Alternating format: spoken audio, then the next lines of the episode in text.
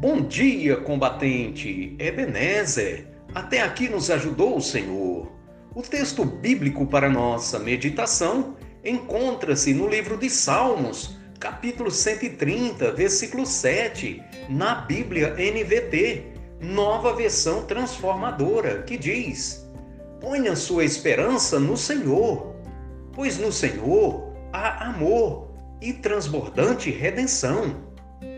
O salmista vivia um contexto de extremo desespero.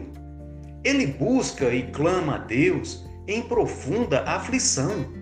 Ele diz: Das profundezas do desespero, Senhor, clamo a ti. Escuta minha voz, ó Senhor, dá ouvido à minha oração. Salmo 130, versículo 1 e 2.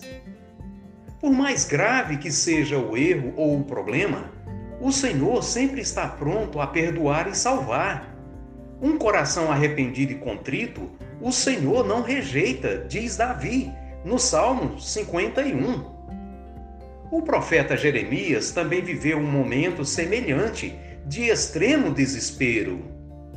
Deus já havia lhe revelado o que o povo iria passar no cativeiro babilônico por 70 anos. Ele diz: Quero trazer à memória o que me pode dar esperança.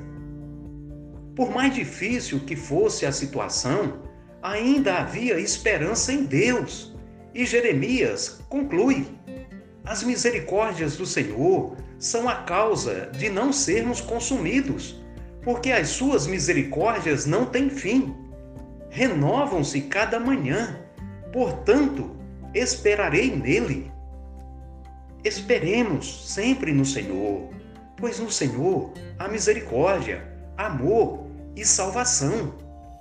Ponha sua esperança no Senhor, pois no Senhor há amor e transbordante redenção em Cristo Jesus. Amém. Deus seja louvado.